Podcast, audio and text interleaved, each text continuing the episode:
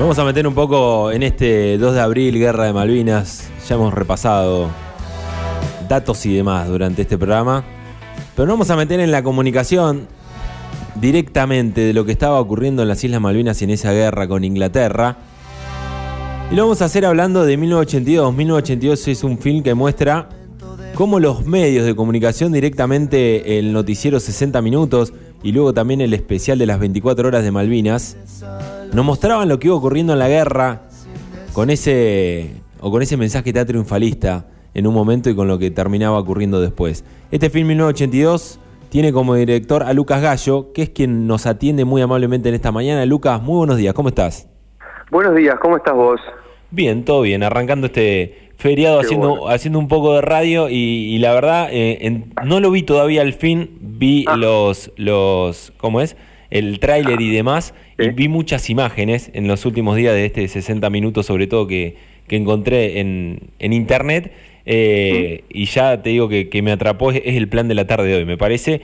Esta nota también primero trayendo a cuenta que hoy es 2 de abril y lo que tiene que ver con, con 1982, pero también para contar que está disponible en Cinear, ¿no?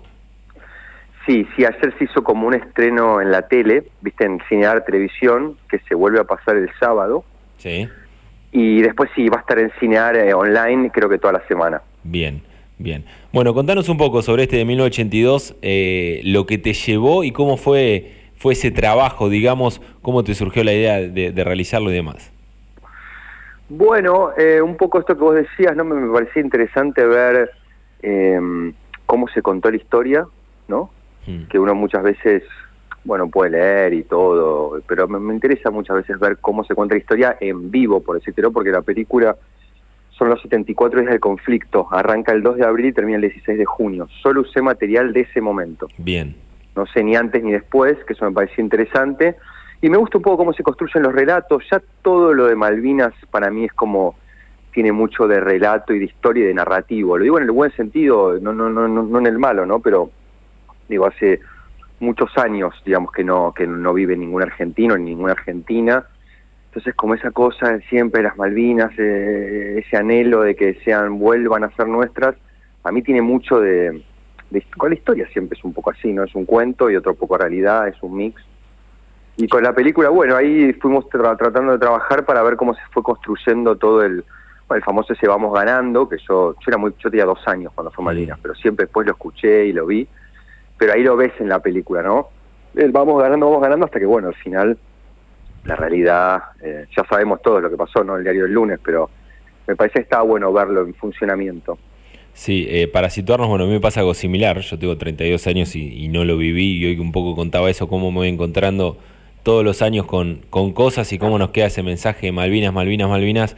Y, es muy interesante ver cómo a través de, por ejemplo, este noticiero que era por eh, ATC en ese momento, que era 60 minutos, con cobertura en vivo del lugar, con las únicas imágenes, digamos, que mostraban de, ese lugar, y en algún momento escucho algún relato también, y, lo he visto ahí en, el trailer de tu film, hay como una especie de hasta relato un poco llevándolo a lo deportivo, porque era, ahí viene, viene, viene, eh, van a bombardear, o viene el avión argentino, o cosas así. Y un poco, viste que, nos, que tenemos eso un poco también los argentinos, también para mí, viendo el material, y bueno, éramos un poco ingenuos, yo siento, eh, porque no estábamos acostumbrados a guerras contemporáneas, ¿viste? El Imperio Británico hace, bueno, dos mil años se pelea siempre y estuvo en todas las últimas guerras. Entonces, viste que acá había como una cosa medio futbolera, así que, viste, una guerra es una tragedia total. Se muere gente, es un desastre las guerras. Eh, y eso, viste, no sé si lo teníamos tan claro. Entonces sí, había como una cosa medio de, de eso, viste. Y es cierto lo que decís, que por el lugar donde están las islas y todo, al, o sea, el eh, la, lo único que transmitía desde las islas era Argentina. Hmm. Hasta que, bueno, hasta que, viste, cuando llegan los ingleses, llega la BBC con ellos. Pero hasta ese momento solamente estaba Argentina. Entonces también eso me parecía súper interesante. Eh, pues generalmente otra, otro tipo de guerras eh, hay periodismo. También año 82, ¿no? Había como menos información. Yo también usé solamente Canal 7, que era el canal oficial. Hmm. Eso también es un trabajo a propósito, ¿viste? Trabajar solo con una mirada de la historia termina siendo, bueno, también con estas, las 24 horas de Malvinas, donde se recaudó, que después nos fuimos enterando dónde terminaron yendo algunas de las cosas, que nos terminaron yendo en Malvinas, en ese programa de, de un día eh, buscando y recaudando cosas para poder mandarles a los soldados con mensajes. Veo alguna imagen también de, de alguna carta en territorio ya directamente de Malvinas que le había llegado a algún soldado y contando toda la, épica de, de, un supuesto triunfo que, que, nunca ocurrió. Sí, sí, viste, bueno, eso de las 24 horas por Malvinas, eh, sí, sí, es bastante delirante. Ojo que también, viste que no inventamos la pólvora, lo hace medio todo, o sea, esa cosa de, la película no tiene una intención para nada de scratch ni nada. Bien. porque vos te fijas, los americanos, por ejemplo, hacen lo mismo. En las guerras siempre deportistas, eh, personas, digamos, de, los de, actores, actrices, suelen también, de hecho, ellos los llevan. Elvis Presley fue a la Segunda Guerra Mundial, Mohamed Ali se cambia el nombre porque no quería ir a Vietnam, mm. que no es que van a pelear, van, los llevan, les ponen el uniforme, les sacan la foto y los sacan. Sí, sí. Entonces, eso es como algo bastante normal, digamos. Pero me interesaba también ver en la película eso, cómo también eso, viste, las guerras, esas cosas no, no se generan eh, tan... No es que los militares deciden, ¿eh? hay como una especie de generación de la violencia que va como de toda la sociedad. Me parece que eso es lo que está bueno que veamos para, para pensar también. Y si te, genera un poco de incomodidad la película, también está bueno, ¿viste? Eh, eso a mí me parece que está bueno. Has hecho como un trabajo, digamos, periodístico con el fin, revisando mucho archivo. Eh, ¿Con qué te fuiste encontrando? ¿Qué, ¿Qué, es lo que más te ha, te ha sorprendido, digamos, que podemos también encontrar en 1982? Bueno, tío, la verdad me, sorprendió todo. Espero que si la quieren ver. Y es muy, es muy, muy, muy increíble. También, después de tantos años de trabajar con la película, uno en un momento que yo empezaba a ver como ya de todo, ves el vestuario, ves cómo habla la gente en el 82, mucho el rol del hombre y el de la mujer es muy, muy, muy interesante verlo, ver qué pasó en 40 años, si cambió o no. Eh, todas esas cosas, viste, también era una sociedad con una dictadura militar, eh, pero bueno, pero en ese momento estaba como todo el mundo medio como a favor, es como muchas cosas contradictorias eh, que pasan todo el tiempo. pues yo que sé, las partes en el set, digamos, en, el, en el programa de televisión, sea noticiero, sea hay, hay soldados en el set, ¿viste? En, digamos, y eso, claro, yo lo veía y decía, ¡pah! Es una locura. Después ya me fui acostumbrando de tanto ver el material. Mm. Pero siento que quizás si alguien ve eso dice, ¡pah! ¿Qué? ¿Viste? Es, no es normal, digamos, en un programa de televisión, ¿no? Que haya unos soldados ahí con unas armas. No, claramente.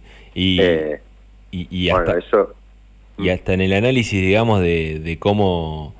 de comparar un noticiero por más que sea, por más que sea era exclusivamente especialmente de Malvinas, comparándolo con, con los ritmos televisivos que tenemos hoy en día, ¿no? Porque allá me encontraba con, con algunas imágenes también de esto y veía y, me ponía a comparar o a pensar un poco de cómo estaban mostrando directamente una guerra, eh, pero cómo también se ha modificado tanto el lenguaje y, y los ritmos, ¿no?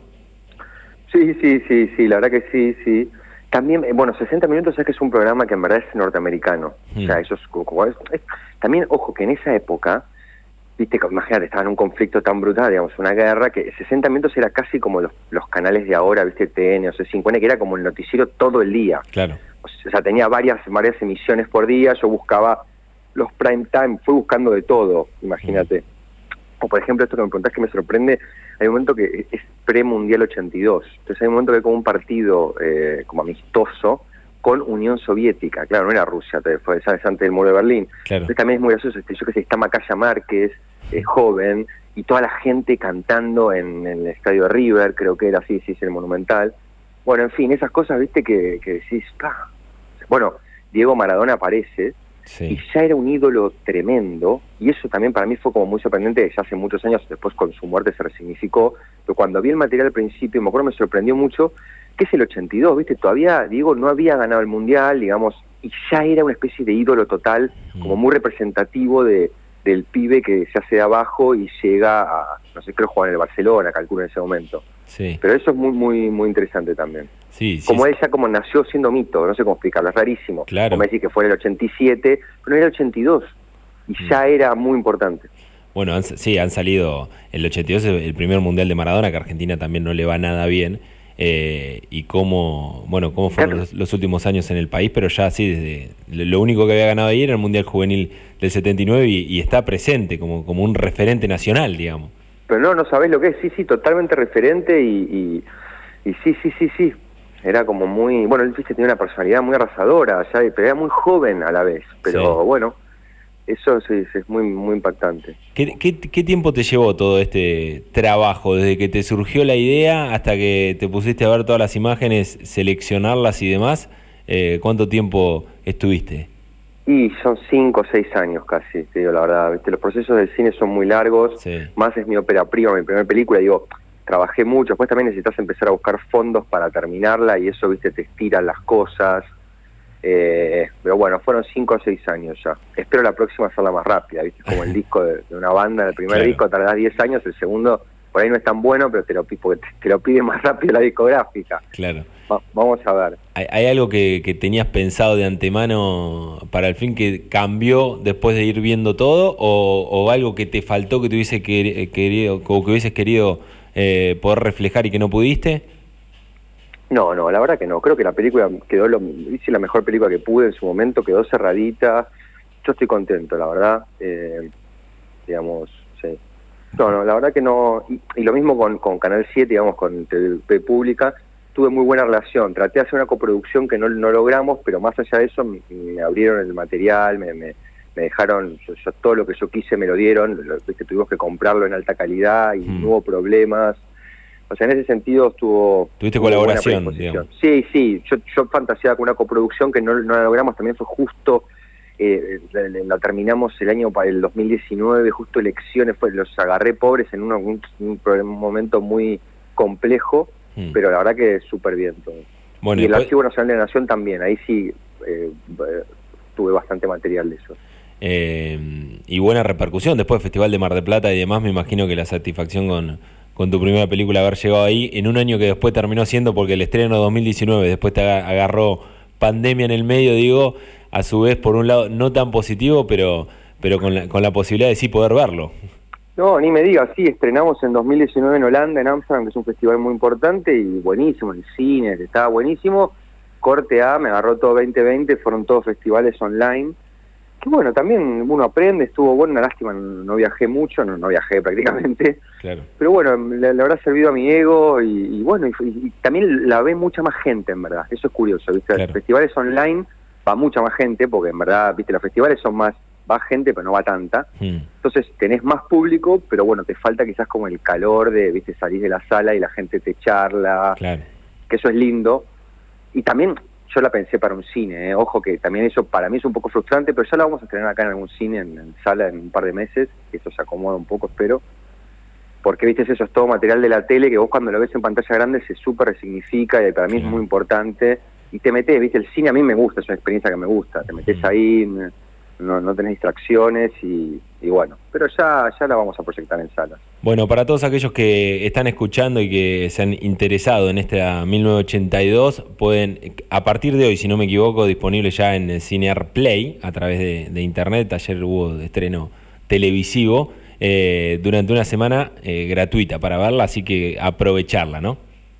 Exacto, sí, sí, ojalá que la puedan ver y bueno, si después me quieren algo, me pueden escribir un mail o algo, no, yo no soy muy redes sociales, pero un mail o algo así, no hay problema. Que eso también, viste, está bueno, te mandan mucho mail gente con cosas muy lindas, la verdad que te escriben, a veces no, no contesto todos, tendría que contestar más, pero son gente muy linda que te dice cosas de la película, está buenísimo. Bueno, dejanos el mail entonces para, para todos aquellos que Sí, está por ahí, si lo buscan es muy simple, mira, gallolucas.gmail.com, es fácil. Genial.